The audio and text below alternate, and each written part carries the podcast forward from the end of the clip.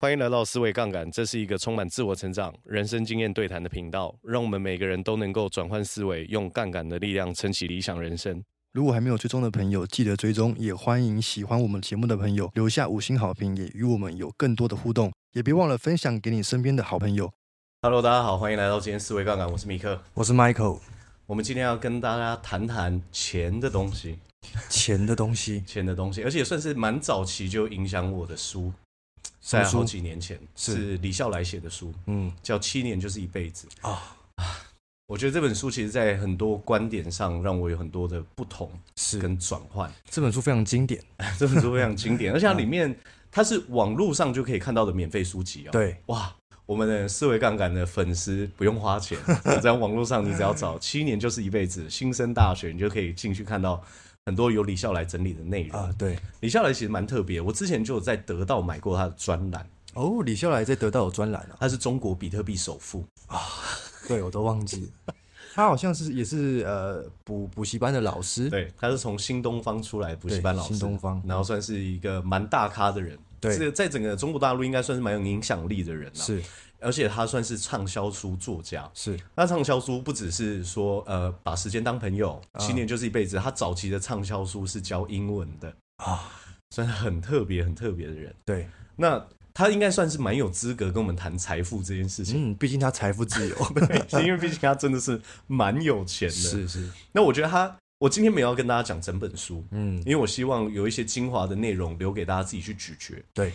他自己有一个很重要的观点，他认为七年就可以把一辈子过完。嗯，他认为七年是一个循环，没错，嗯呃，然后它里面有很多不一样的观点，比如说你应该要怎么样可以去筛选你的战友跟朋友啊、啊、你应该要怎么去理财，对，然后比如说为什么他觉得不要抱怨嗯啊、然后为什么他应该是要活在未来而不是活在当下？是但当然有一些观点我不一定会持百分之百同意的看法，可是你在看这个书籍的时候，你一定会有很大的启发。嗯，那我们今天要跟大家聊的内容是他在这个章节里面有谈到关于理财的事情，理财要注意的几件事吗？理财要注意，哎，不是这个方向，而而哦不是是这个方向 是告诉大家有一些钱，虽然你要理财，但是有一些钱是不能省的，这个哦反着来，更重要。 反着来，因为有时候你真的想要为自己多积攒一些储储蓄的时候，你会省钱，是，但有一些钱是不是不应该去节省？嗯，有些钱是应该要花的，有一些钱是应该要花的。那他其中说一个点是什么？他第一个就是说书，书，买书的钱是绝对不能省的嗯，啊，因为你你说说实话，一本书才多少钱？几百块，几百块，嗯好了，你你你贵一点，你你买《人类三部曲》，每一本都很厚，哈拉瑞写的，阿、斯能多少钱？四五百， 对，五五六百，呃，对，哎、你说啊、很厚的书，巴菲特雪球，啊，啊能多贵？通常都会有折扣，嗯重点是，你看哦，就算我的薪资水平是在四万元一个月，嗯，那对我来说，买一本书是不是也只占百分之一的薪资？，对，哎、可是这百分之一有可能改变你人生的百分之百啊。哪怕是三万元一个月，其实也是非常够的，呃，是，所以你无论是在什么样子的收入区间，有很多钱，你反而是完全不能去省的，嗯，因为你省掉这些钱，你反而赚不到未来更大的钱啊，啊。这所以这个叫做你到底哪一边叫做刀口，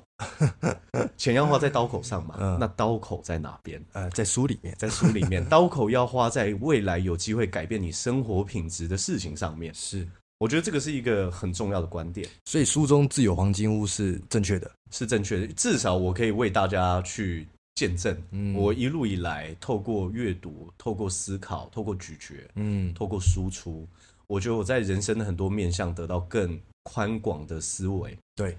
我觉得你只要能够想得更宽，想得更广，嗯，然后你能够去看到更多人不同的思维方式，你当然进步就会越快。是，我我们最近才有一个短影片在录嘛，《贫穷的本 质》。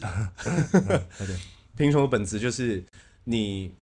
你去做，就是穷其实会让你压力值很大。嗯，可是你在收入不高的时候，你可能通常是做替代性很高的工作，对嗯啊，比如劳务性质的这一些。但是你想要赚更多钱，你就花更多时间在这上面，那你压力值的水平就很高，压力荷尔蒙就会高，压力荷尔蒙高，你的海马回受伤，你的长短期记忆力可能受损，你的学习能力就会下降。所以当有一天你想要翻身的时候，你会发现翻不了了，脚麻了，恶性的循环。恶性循环。所以这跟刘润在写底层逻辑的时候一样，就是循环有分正向增长跟负向增长。嗯，你要去看你现在生活做的每一个选择，到底为你创造的是正向增长还是负向增长？对，那当然要选正向还是负向。但是正向啊，当然是正向的， 这个没什么话说。就包含像是你自己在做饮食控制的时候，因为你吃了一个东西而自责，对，你自责之后，然后你就想要放弃，那它就是进入一个恶性恶性循环。是所以为什么买书钱不能省？我自己个人观点，第一件事情是它根本没有办法占你总开销多少钱。嗯，你看哦，像我自己在 Kobo 电子书买了几十本，也还不到一百本。按、你说这能多少钱？我们讲七十本乘以三百块，不就两万一吗？ 你的年收入就算用两万一去占，你其实也占不了多少百分比。但前提是你要消化的完，不要把它把书当成装饰品。哎、真的耶，就是买了之后永远是呃目录跟第一篇最熟。对对对对对对对对对对对，呃。你可以买书回来，然后你可以去翻翻看，哎、这里面有没有新观点，这是可以的。但嗯是你不能永远买了都不看，所以连翻都不翻。对，因为我自己当然也很喜欢收藏书嘛，呃，然后只是收藏书的时候，我会去看看它里面有没有最重要的章节对，啊，比如说《孙子兵法》，我就去看，哎、孙子兵法》这个书里面啊啊，有在哪讲些些什地方，对不对？为什么每一个地方在上 MBA 的时候，很多人都要读《孙子兵法》是战略？战略，对不对？啊然后我就很有印象嘛，不战而屈人之兵， 就是真正最好的战争是没有发生冲突之前，没有人死亡，你就已经赢下这场战争。啊对你就可以在书中里面截取跟吸收到很多古人的观点，你不用经历过战争。对，你也可以得到战争的智慧，因为商业场上有很多东西就是战争，啊是所以学习的钱能不能省，不行，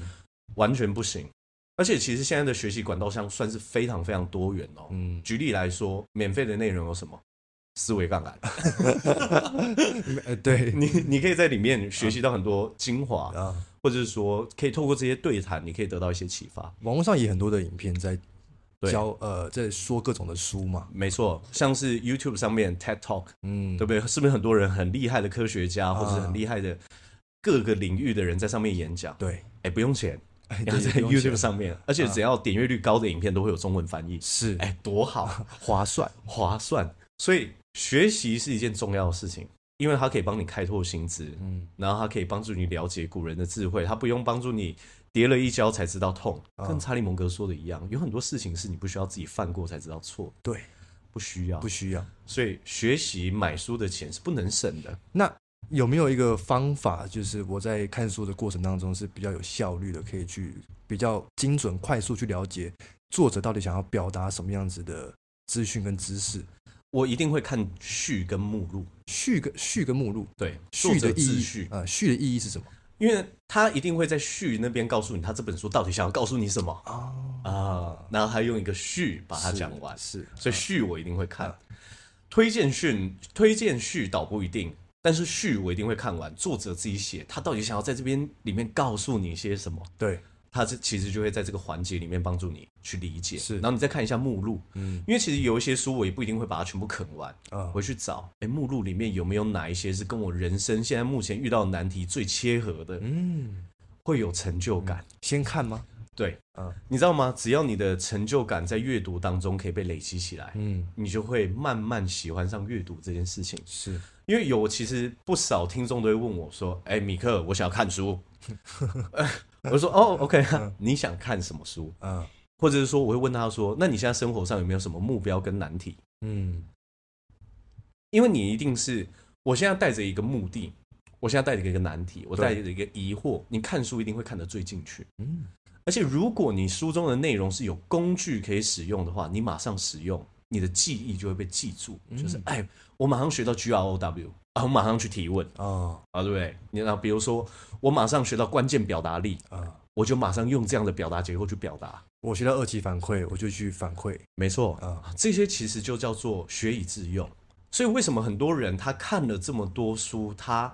你问他说，哎，那这本书在讲什么？他 哎，就是呃，因为他只是看。是，他没有真的读进去，或是他没有真正把它运用在生活里面。嗯，所以我们再跟大家说一次，书是用来念来用的，用的啊， 呃，不是用来念的。啊再讲一次，书是念来用的，不是用来念的。对好，这个你只要能够掌握这个关键的话，你就会发现阅读其实在很多时候可以带给你一些乐趣嗯，啊，而且从古至今，真正能够影响。整个世界的思想家其实没有什么人是不看书的。哦你看马斯确克实看多少书，嗯，对这些人就是你看纳瓦尔， 他纳瓦尔是看书长大的，对，他就说所有的过去的一些作者写的书，其实他的朋友，对那些作者是他的朋友嘛，对啊陪伴他成长，真的，你就是很像在跟他对谈。对对，我觉得这个是一个很了不起的事。我在看樊登的书，我也在觉得我在跟樊登老师讲话，你知道 吗？所以看书是一个很重要的事情，但可不可以省？不不行行，哦！我甚至建议大家安排时间，让自己可以好好进入在阅读的时候有心流的状态，嗯，沉浸在里面。对，好好去阅读，所以看书的钱当然是不能省。对那第二个是什么？叫工具的钱。什么是工具的钱？比如说，我们今天有想要有更好的录音品质，嗯，哎，我们今天的麦克风有点不太行，那我们这个工具的钱能省吗？不行不行，啊，因为你省了这个工具的钱，有可能降低的是你的效率，嗯，有可能降低的是你的品质，对有可能降低的是你自己的感受。对，所以，我觉得只要能够帮助你变得更好的工具，有一些钱是不能省的。哎，那会不会有一些人说，哇，工具的钱不能省，对，？那我要把我的工具买到极致 啊、那既然工具不能省，那我交通工具要买宾利。对对对，我要买到最好的工具。 我觉得要去找一些功能性符合，然后性价比高的，我自己会这样挑啦，对我会把它列出来，啊，因为这个就跟我们谈过的啊、如果我们今天都要到屏东，哇，我们能够选择的路径很多，到高雄，啊对不对？高雄，有有高铁，有脚踏车，你散步，你火车，你客运，你飞机都可以。对对对，哪一个是刚好到你的预算范围，然后又是最舒服的状态？对， 不是每一次都说啊高铁冲啊，对不 对？那这个月剩三百块，也这么高铁冲啊啊你。也不会开法拉利去买菜嘛？啊，对 对对对就是你对，只要买菜而已。 所以工具它能够满足你的需求，同时在这个经济状况不会让你感到负担。对啊我认为这个就是一个好的工具选择。是是而且你只要多使用工具，荀子就有讲嘛，荀君子是谁荀子是一个古人，啊他说：“君子性非异也，善假于物也。啊？”这个意思是什么？也有很多很很棒的人，很厉害的人，他是很擅长使用工具，所以他比别人更厉害，哦，对吧？对，你说一个平面设计师，他一定是美感最强的人吗？不一定，他可是他经过刻意练习，一定会很强。可是可是最重要的一点是他善用工具，他知道哪些工具可以排版，嗯，他知道在哪边可以抓到好的图库去增加它的丰富度，对，他善于使用工具。这样就够了。这样就够 了，对吧？因为你看，我我我有个呃蛮厉害的同事，他做设计也很厉害，就嗯对练得啊那个设计工具，他那个熟练度，啊真的耶他能够使用的工具，我就觉得哇，很佩服 他，他好像闭着眼睛就知就可以把事情做完。行云流水这样 子，然后什么工具都哎、摸过，嗯知道。对，啊，我另外一个朋友，他们做摄影的嘛，啊， 嗯，可惜他们，因为我我我上次去他们家里面，那叫一个军火库 啊，欸、很夸张哎，一都个是仓库，一个仓库呃门打开就摄影啊，镜头、脚架，对然后各种镜头对，啊各种镜头、各种相机，然后录录影的设备就是工具，工具。好，难但是嗯我要跟大家讲，如果你今天是要创业的话，你工具不一定要把它塞成军火库哦。 对我们要回忆起我们前几集低风险创业讲的啊，啊，你控制好你的现金流，对，呃，不要让刚开始成本就抓太高，循但序是渐嗯进。对该用的工具不要省，嗯，因为你要去衡量，很多人会舍不得花钱在工具上的原因是什么？因为我没有工具，我土法炼钢也做得完啊，对，但是你没有把你时间价值算进去啊，嗯，所以舍不得工使用工具的人，你要回回想一下，你现在的时间值多少钱？嗯，那比如说这个工具能够一天帮助你省三个小时，你时薪三百块，你是不是省九百？对，那你一个月是不是省两万七？哦，但是这个工具可能才一万八，你就想纠结啊，这一万八开了欸，对不对？我半个月薪水不见，可是它其实一个月可以帮你省两万七。啊，你要去揭露你的成本在时间价值上面，你才可以去衡量说这个工具到底有没有帮我省到。对，所以不只要挑 CP 值，你要更去衡量它到底能帮你省下的时间是不是大于它的价值。只要你会算基础的数学，你一定算得出来。对，这就是 加减乘除，不用微积分，对啊，没有那么难嗯，啊，没有排列组合都没有， 都没有啊就是用这样的方式去算，你就可以找到更好的工具。是啊，那第三个呢，叫做终极体验不能生。这个好抽象啊。终极体验是什么意思？嗯就是现在的享受不能用未来的享受去替代，叫做终极体验。 例如说吃饭，例如说吃饭就是终极体验，嗯没错啊，因为现在我们一起在办公室吃的饭，能不能用下次去替代？不行不行，嗯，因为环境不一样，时空不一样，吃进我们嘴巴的东西也不一样。，对，啊，这就是终极体验。哦然后什么叫做终极体验？谈恋爱也是终极体验啊，离校来说的。哦，这一段恋情不能被下一段取代。对啊，你看你十六岁谈的恋爱，跟二十六岁谈的恋爱，跟啊三十六岁谈的恋爱，都谈恋爱，都跟女生谈啊，对，能取代吗？不行。不能，这就是终极体验。哦，所以李笑来有一段写的比较好笑，也写的比较露骨。他说他都会送他好朋友一盒超级贵五入装的保险套。 我们前阵子才被那个观众投诉说我们脏话太多了，死命骂圣。可是这个就是做哲学的。啊他说为什么会送朋友这个？因为他说这件事情关乎终极体验，因为他不能再来。是，所以他说终极体验的钱是不能省的。嗯，但是其实我想要把范畴拉得更大一点。对，你看哦，以真正人生的总体角度来看，你只能来人生这一趟，嗯，你每一分每一秒都是终极体验。哦，我觉得这个才是真正正确的观点。是，所以我之前听过一本书叫《正念的奇迹嗯，》，里面就讲，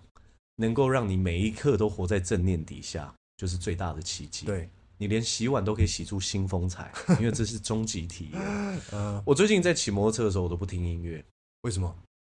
因为你在终极体验？对 我在感受，就是握把、啊坐垫。对，风吹进我耳朵的时候带给我什么样的感觉？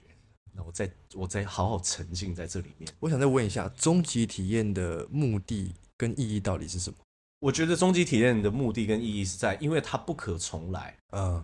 所以你更要深刻的去品味每一个当下。所以这些钱，如果你觉得花了是值得的，因为它是不可再来的，很多时候你不要去省。是，比如说，我今天都好不容易到澳洲一趟了，然后大家都体验跳伞，嗯，我只是有一点点怕这样子。那哦你这个钱哇，哎、我觉得有时候不花很可惜。但是但是当然要量力而为，对，绝对不要说什么，那不 然信贷去对对终我极体对验，对对对对，我先跟中国信托信贷个五万，对不对？然后来挑战一下一万英尺的跳伞，迈安内，对不对？迈安 对内，对对，不要这样。是还是有先后顺序。对对对对，比如说啊，对不对？听米克跟 Michael 这样想，iPhone 十五 Pro 出来那个电影级的摄嗯影，哇，那绝对是个终极体验，对不对？我没有体验过融呃借钱去开杠杆投资这种终极体验，我要去体验一 下。那这也是不行不行不行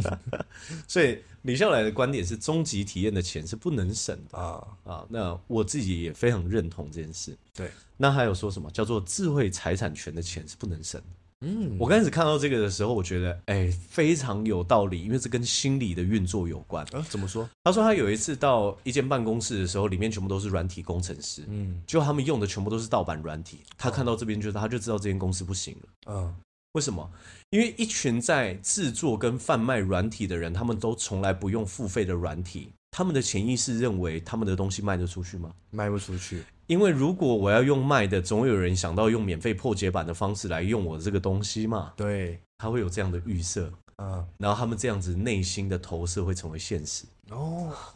哦，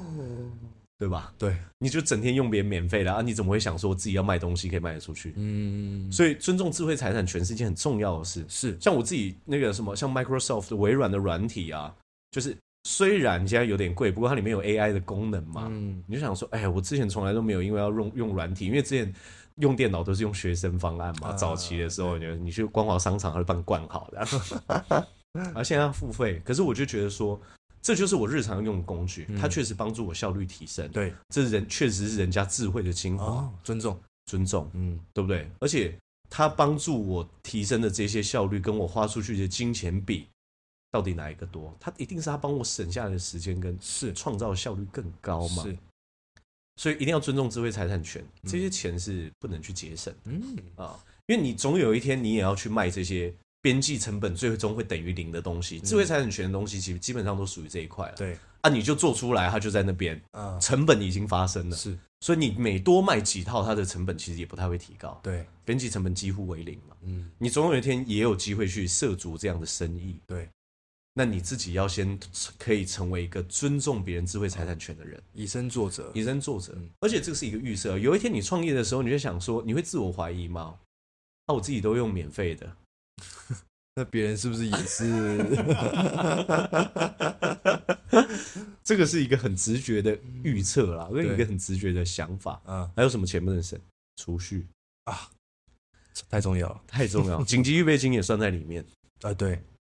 如果对于这些呃我们谈的内容不熟悉的，欢迎回去听第二季《致富的心态》，嗯里面有很多内容谈跟钱有相关的啊、嗯影响大家非常深刻。储蓄的钱为什么不能省？储蓄它给你自由，嗯储蓄它给你选择啊，啊，对，在未来的时候，储蓄它给你底气嗯啊，这些都是你应该要注重的。对所以我们再跟大家说一次，消费观不应该是你的收入扣掉你的支出，最后等于你存下的钱。对，你每个月都知道你应该要存下多少钱，嗯是收入扣掉你的储蓄，最后是你该花的钱啊啊，你可所以以哎的，才会有娱乐费而，且你才会开心嘛。嗯比如说，我这个月就是要存下两万块，对，哎，那我剩下的钱我就知道这一些我都可以花，多愉快嗯啊！但是如果你是先花钱，你就变成我每个月能够存下多少，我都好焦虑。绑手绑脚，对啊，啊万一老板真的发生什么事情把你支钱了，哎，这很恐慌哦， 这很恐慌哦。嗯，如果你每个月还有很多的支出是需要支出的话，，对哦，那就很很可怕了，对，你会发现，而且你会发现，最后回过头来，这份痛苦是你造成的，因为你嗯原本能做到，对，但是你没有做到。嗯，我之前就有被那个月光族呛过，哎，真的 吗？他怎么说？我跟他说：“哎、兄弟，存点钱，对不对？就是，我觉得人活着现在最大的底气就是你的能力跟你的储蓄啦。我知道他说什么，”他说什他么？说我要活在当下，我要体验人类的终极体验。 他他说：“啊，万一你没有想过，万一你明天死掉怎么办？万一你没死、欸，啊，对，万一你没死。” 我突然被他这样一问，我就想说，这个就是几率问题，真的，因为你活到八十岁的几率一定远超过你活到明天的几率。对，既然如此，你要为八十岁那个那个时候的自己做好万全的准备。嗯啊，如果我们明天真的会挂掉，这还是有概率存在的嘛？嗯转嫁风险，对不对？对啊好好请教你身边 有在做这块服务的朋友，风险要怎么转嫁，对不对？如果我生病怎么办？对，你我相信身边你一定有很多相关的从业人员，他会去嗯告诉你你应该怎么做，嗯，而且你一定要注重这件事情。对啊，你一定要注重这件事情，也不用说到八十岁啦，四十岁、五十岁、六十岁，对，很快你就知道了。因为其实我们遇过很多长辈啊，就是五十几岁要退休的时候，发现他嗯身说上我有存钱呢、嗯我有三百万。啊，可是你想想看，我们讲开销很低啦，我们说住在台北市一个月两万五就好，我还讲的很保守哦，嗯，两、万五一年要花三十万，十年三百嗯万十年三百万，你七十岁就所有退休金就没了，啊，不到七十，因为可能五五十几岁退休嘛，嗯哈，你就算六十几岁退休，你十年七十几岁你的钱就没了，对，我们还不含通膨啊、嗯对不对？你应该要如何去重视你自己的财富状况？嗯，因为我必须要跟大家讲坦白一件事情，关于理财跟好好退休这件事情是上个世纪才出现的概念。工业时代那因为你退不退休啊，你就是做到你不能做为止嘛、哎对对对对对不对对对啊，现代人才有在讲究退休。啊因为现在人也比较长寿一点，对因为医医学比较发达，对对，我们再引用一次上个世代《纽约时报》里面有写过一句话：退休是一件每人人都在谈的事情，嗯，但看似好像没有人做好准 备。 你准备好了吗？准备好了吗？啊，这个要好好准备 哦。所以还有什么事情是不能省的？嗯这个没有在书中，其实储蓄也没有在书中，但是对我们希望大家可以好好储蓄、嗯啊。我我们认为还有一个叫做适当的休闲啊，对对，适当的休闲啊。为什么要讲适 当？啊因为我们讲休闲的话，那人说哦派对喽，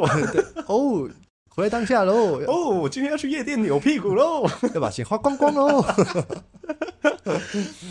适当的休闲，适当的休闲，因为你一定要有办法去排解你的压力。对，你一定要有办法在生活的不同面向去建立你自己的兴趣跟喜喜好。嗯对，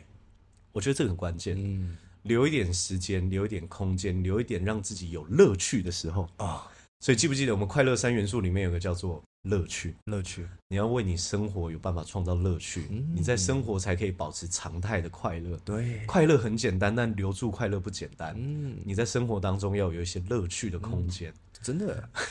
这个乐趣就来自于你的收入减掉你的储蓄，对你的剩下的这个钱就对可以去拿捏你的乐趣，要对该花多，该花少。，对，你你看，虽然我最近这几年的收入其实有往上增长嗯一，些， 那我还是很喜欢去找，就是我到底怎么样可以在有限的范围内创造最大的快乐？哎、这是一个，成本很低的哎，，对对对，这很有乐趣但很耶。快 乐。哎、你看，我们拿一个野餐垫一起去大安森林公园铺在那边，然后看狗跑来跑去，对不对？然后旁边一定有美女，对不 对？乐 趣，乐趣能花多少钱？几百块吧，旁边找一间好吃的店，包个三明治，坐在草地上享受一下阳光。你也不一定要跑到什么，呃呃，宜兰的山区啊，嗯乌来的深山、统后林道，哎、不一不用不一定， 找到你自己的乐趣。对，对，它可能也不是真的特别花钱的一件事情。像我之前，我很常骑脚踏车，有一段时间，啊，骑脚踏车，我就会带着我的喇叭，嗯，然后跟三五好友，对在晚上差不多十一点多的时候，从土城骑到淡水，啊再从淡水骑回土城，啊，多少钱？U bike 一刷可能几十块， 便利商店饮料一买几十块，乐趣，乐趣乐趣可多了，而且是一个终极体验。嗯你这辈子能够有几次机会跟朋友从骑脚踏车一天骑六十几公里，嗯，真可的能比较少。对，对不对？因为我们就生活在都市里面，我们也不是天天骑脚踏车，我 们也没有买脚踏车，就是 U bike 一租而已。对，那能花多少？嗯，没花多少，但是你在这个过程当中，你感受到说，哎、我的心率上升，我有在运动，我很享受，我挥汗淋漓，啊我跟朋友一起欣赏音乐，我跟朋友享受一个不用手机的精致的时光。对，所以大家可以去安静下来，找一下什么是成本非常低，但是可以为你带来非常多乐趣的这种体验。，对你一定要去找，一定要去找，因为太划算了。对，太划算了。比如说我，我跟我跟 Michael 其中一个乐趣是怎么样，在家里面找有启发性或者很好笑的影片来 看，然后就看一整对对对，天，看一整花多少钱？电电费 电能费啊多少几度？饮料、 对，饮料食物，我冰箱里面打开，一层全部是零卡饮料，一层零卡绿茶，然后一层是无糖豆浆跟无糖的杏仁奶啊啊啊，也没有多少钱，健康、快乐、简单，对，然后让自己想喝东西的时候有东西可以喝，对，多好，啊乐趣。乐趣、嗯啊！把家里面打打打干打扫得干干净净、舒舒服服，这些都是。嗯但是会不会有个问题？嗯，啊，可是我就没有那么多钱 嘛，我也知道这些钱不能省，但是我没办法。那我只能说，你必须要赚更多的钱。我我其实很我其实很很少谈这个话题，但是我必须要讲，呃，我不晓得各位有没有玩过财富流，哦如果有玩过的话，大概的顺序都是应该是你会有一些副业的收入，嗯哼，对，那你有副业收入，你就会有更多的现金流，对有更多的现金流，你当然可以去做一些额外的投资对，啊，比如说无论是你是投资股市啊，或者是你想要配置一些风险比较低的工具，嗯，啊，或者你想要创业，你都应该要先有一个累积资产的这个前面的速度。对，那这个速度就取决于你的收入的多寡。嗯我在上个月还是上上个月才呃咨询一对夫妻，嗯那他们其实就是呃在收入上面他们就有进步的空间，我就鼓励他们，无论用什么样子的方式。你只要有办法提高你的收入，你在很多地方就会多出更多的选择。对，那至于收入怎么样提升，我觉得我不方便给你太多的建议。我那个时候确实是这样讲，因为其实你说你在这个时代真的想要赚更多钱，你门路还少得了吗？要不要做而已。要不要做，跟你到底有没有下定决心要去做。嗯提高收入是一件很重要的事情，因为我们刚刚在讲的是两大底气，一个叫做能力，嗯一个叫做储蓄。嗯赚钱的能力就是一个很重要的能力。嗯，真的所以你要去获得这些收入，让自己可以在面对这些你不能省的钱上面，你在花下去的时候，你不会感到心痛，啊，因为你你如果连花该花的钱都会感到心痛的话，你真的要去考好好考虑一下，我的收入结构有没有改变的空间？真的对，我能不能做得更好嗯？因为抱怨没办法解决问题啊！呃，没有啊，老板就是给我这些钱， 这没办法解决问 题。确 实，对，这个这个是没有没有效的。嗯所以这些就是我们在书中跟我们自己归纳出来，有一些钱它一定要省，但有一些钱是你一定要花的。嗯，好，所以我们再帮他复习一次有哪一些：有书与学习，有对工具，嗯有终极体验，嗯有智慧财产权，嗯还有储蓄，以及最后的叫做休闲，适当的休闲。对好，这些钱我们是认为不能省的，因为这关乎你的生活品质，这关乎你的未来。对。好，那如果你发现你的收入没办法去应付这一些支出，那你要去想办法提高你的收入。对。嗯然后最后跟大家讲，有时候提高收入它是一个过程，嗯它当然不会立竿见影。那会立竿见影的，通常是比如说它比较及时性，比如劳务性质的，或者是说它是服务业类型，这也没有关系哦，对这是选择，这对嗯是策略，你没有什么觉得好不好意思的。但是如果你真的想要去看到你长期收入的爆发性展现的话，你真的需要长期的耕耘，嗯你需要更有耐心。你需要复利。你需要复利。嗯我前天，我昨天才又再复习一次《智慧面包》里面有个影片，嗯，竹子花五年才从土里面长出来，对，那个五年一到达，它只要花再花五个礼拜，它可以长到九十尺高。哦所以竹子到底是花了多少时间长到九十尺高的？那五年还是五个礼拜？实际上是五年，它花五 年，它花五年，然后才啪长那么高，对不对？对，所以它在还没有长出土的时候，你往土里面浇水，嗯，大家想说，哎呦， 听说你种竹子啊？啊没的你那边啊你的竹子嘞， 哎， 对啊，你那边浇水施肥一年，听说你种的很用 心啊你的竹子嘞，啊，你的竹子的。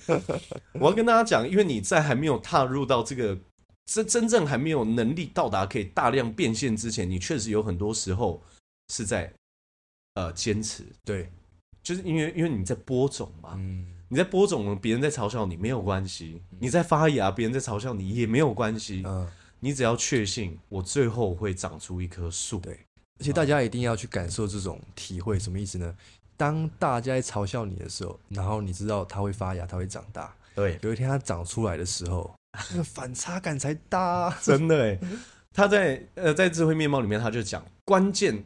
已经不只只是你实现目标跟梦想了，嗯而是你每天照镜子的时候，你看到镜子，你是一个不一样的人，你知道你留着不一样的血液，你的脑袋里面有装着不一样的精神。嗯，你看到自己，你喜欢自己，你欣赏自己，你会告诉自己，这是我为我自己赢得的人生。哇，这才是重点！哇，这才是重点。丰盛。丰盛。嗯那我们今天节目最后到这边，那接下来是我们的小小工商时间。对，啊，因为其实我跟 Michael 一路以来都收到不少的私讯，嗯因为大家知道我们本身在金融业从业，所以对其实有相当多的问题想要跟我们去探讨。只是碍于讯息上跟时间上有限，我们当然也没有办法在网络上做这么多的回复。嗯，所以最后我们希望可以给予四位杠杠的粉丝一些不一样的课程。但是我们思考了很久，到底要准备什么样的内容？嗯，想一想，还是把它课程准备了四个小时这么长，因为我们真的希望可以把我们最得到我们觉得最受用的东西，可以用精简扼要的方式去分享。但没办法，可能还是比较长，因为我们舍不得跟大家少了一些真正有用的东西，因为都很重要。因为都很重嗯要。那里面的谈的内容算是比较丰富，也算是比较多元。包含最重要的基本观念，嗯帮助你了解风险，帮助你了解国际观，帮助你了解就是现在这个阶段适不适合买房，那国内跟国外的利率到底差异性在哪边，啊这些最基本的观念。，对，，哦，不，我其实我觉得光判读风险这个就很非常非常重要 风险就可以讲很久。甚至我们会告诉大家，最近这几年台湾的诈骗这么这么的猖獗，对，你应该怎么样去辨识它？你应该怎么去避开它？是，你身边如果有朋友遇到他的时候，你能不能替他去判断，嗯这个是不是就是一个诈骗？对。市场上哪些金融工具，他们的风险特性在哪边？我对们要怎么运用？我对们要怎么配置？对啊、全世界经济是怎么循环的？对这个基础的一些知识，我们都会跟大家分享。没错，所以这一堂课程是我们特别留给我们的听众的，嗯，但是我们也不想要把整个行程变得太满，呃，对我们只每个月只做限额二十位这样子的讲座，嗯嗯，那我们也会把相关的资讯跟内容还有连接都放在资讯栏位里面，如果你认为说你也是正在从零到一的人，那这堂课非常非常适合你。嗯你没有基础，你没有概念，但是你希望在学习完之后，你有自己你自己的判断能力，嗯，你会知道该如何做选择，对，你应该可以往哪个方向前进，那很适合你。但是如果你已经是老手的话，那我认为这堂课能够带给你的会不会这么丰盛，我不确定。但是我们这堂课是为了从零到一打造的呃，是，财务的思维杠杆对。好，那我们今天节目到这边，谢谢大家，谢谢拜大拜家。